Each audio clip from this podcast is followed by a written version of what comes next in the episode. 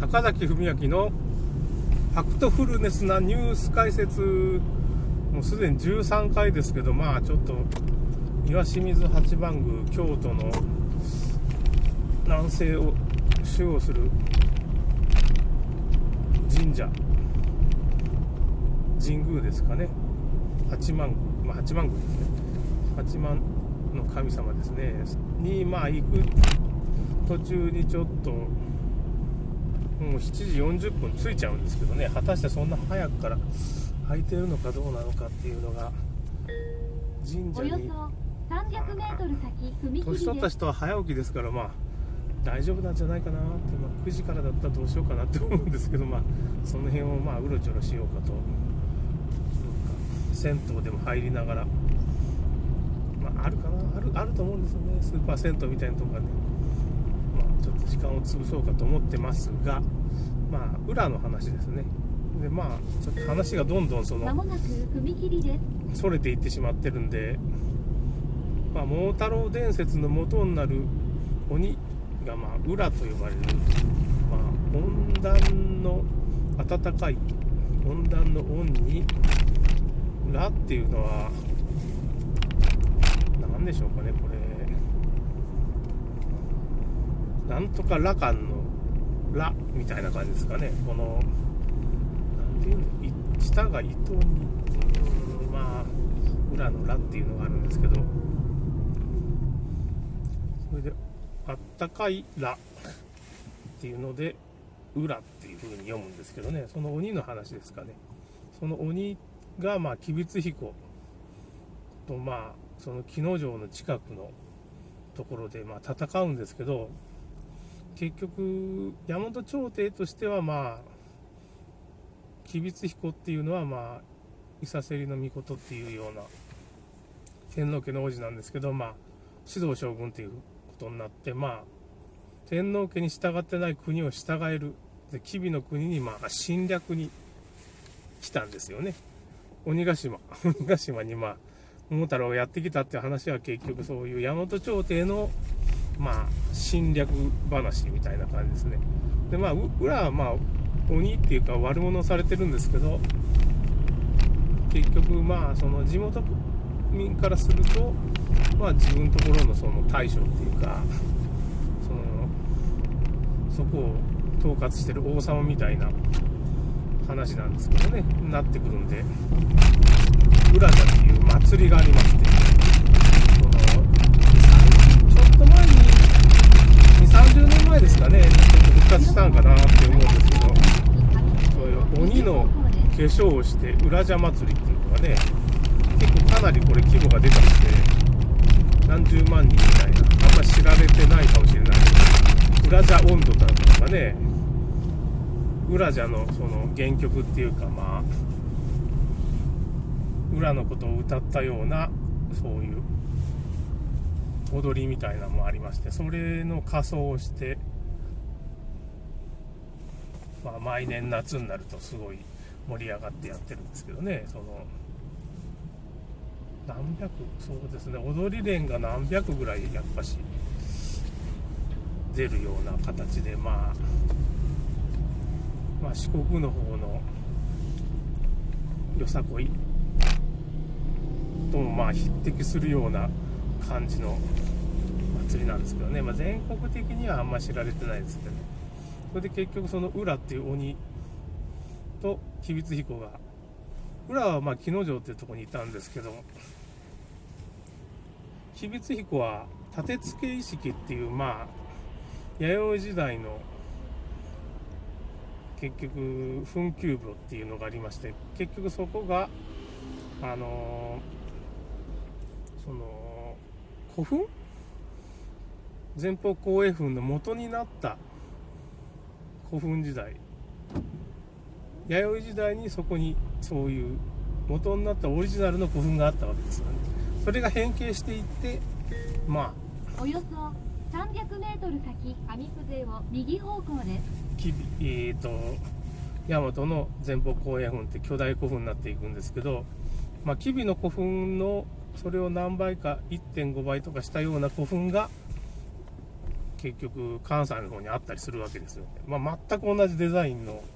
古墳があったりしてああなるほど。吉備から発生したその古墳とか焼き物未然焼きみたいなのがありますか？そういう焼き物の技術が、まあ、特殊機台っていうのがあるんですけどちょっとこう円筒形のまあ何かこう上になんか乗せるような感じの焼き物があってそれが徐々に埴輪になっていくって言われてますねこれはまあ、まあ、その考古学会の定説になってて、まあ、弥生時代の立て付け意識が元になって徐々にその祭祀っていうか、まあ、宗教儀式みたいなのが関西の方に移っていくんじゃないかっていうふうに言われてますね。やっぱそういう焼き物の技術っていうか鋳物焼き物の技術が、まあ、備前焼きみたいなのがあるんですけどね。その辺の技術が、まあ、優れてたんでそういう埴輪とか焼くのは吉備にやらせようみたいな感じにそこから宗教的な儀式も出ていくっていう感じですかね。で結局吉備津彦と浦がその立て付け遺跡とこの木之丞キロ、10キロから15キロぐらいの間があるんですけど、この間にね、薬井の宮っていうのがありまして、矢ですね、こう矢を放つの矢に、矢を食う宮。ここで矢と矢がぶつかって、落ちたっていう風とこに神社があったりするんですよね、薬院の宮っていうとこはね。大体中間地点ですね、だからその立て付け遺跡と、まあ、北に木之丞があって、南側に立て付け遺跡っていうのがありましてその間に薬井宮があってまあ矢を2本放って吉備津彦が結局それが裏の目に当たって最後は勝つみたいな伝説になってますね。結局。で裏っていうのはまあ首を切られてもまあその首をまあ犬に食わせたとかまあいろいろあるんですけどね。でもそれでもなんか死ななかったから結局そういう何年もそれをうめき声を上げたとかそういう風な恐ろしい伝説があってそれを結局その首をですねこれはまずいっていうことで吉備津神社ってとこあるんですけどそこの岡間殿っていうとこの地下に埋めたっていう伝説があります。埋めてまあその埋めて供養することによってまあお釜っていうか米が入った釜みたいなのがあるんですけどそれを炊いて吉凶を占うっていうそう鳴釜の儀式っていうのがまあ吉備津神社ありまして、まあ、そこの鳴釜の殿っての下にはまあ裏の首があるとかっていう風な伝説があってその代わりまああの吉備津彦の枕元に裏が立って霊みたいな感じでねパッと立ってそういう風に自分はそういう裏まあその日々の国の吉凶を占うから、そういうオカマ殿とか建ててくれみたいなことを言ったとか言わないとかっていう話があって、それでやっと裏のその恨みみたいなんが消えたという、そういう伝説があってから、実際にそのオカマ殿があるんですよね。それでオカマ殿の上にはまあこういう竹でできたこう筒みたいなのがあって、その中にまあ、米を入れるとね、こう音が鳴る、うーという風なこう音が鳴って、音が鳴れば基地、鳴らないと、うん、今日みたいな感じで、それでまあ、未来を占うようなものができてますね。結局、まあ、大和朝廷が手に入れたっていうか、その鉄の技術、山の民みたいなですね、そのたたる技術のを手に入れるんですけど、まあ、それは結局果たしがになっていくっていうかね。もともとはだからその百済の技術者みたいなのが鉄を作ってたんかもしれないですけどそれは果たしが果たしもいたんかもその当時からいたのかもしれないですけどね。右方向で。そういうのをになっていく。そこでまあ鉄の技術が受け継がれていくみたいなことになっていくわけです。なかなか面白い話ですけどねこれ方なかなかこの辺の話も果たしとまあその裏の伝説みたいなのがつながっていくっていうのでなかなか僕面白いなと思ってますけどね。まあそういう鬼を対峙してそのお宝があるんですけどそのお宝は鉄を作る技術だったと、まあ、鉄鉱石みたいなたたら製鉄の技術もありますしまあいろんなとこで日本を作って鉄を作ってるとこあるんですけどもともとその中国山脈鉄を作ろうにはまあ結局薪みたいなものが大量に必要なんですけど結局中国山脈ぐらいしかそのその薪を供給する能力がなかったっていうか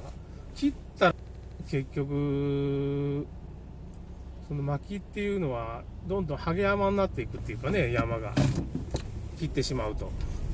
で朝鮮半島なんかは結局鉄を作る技術があったんですが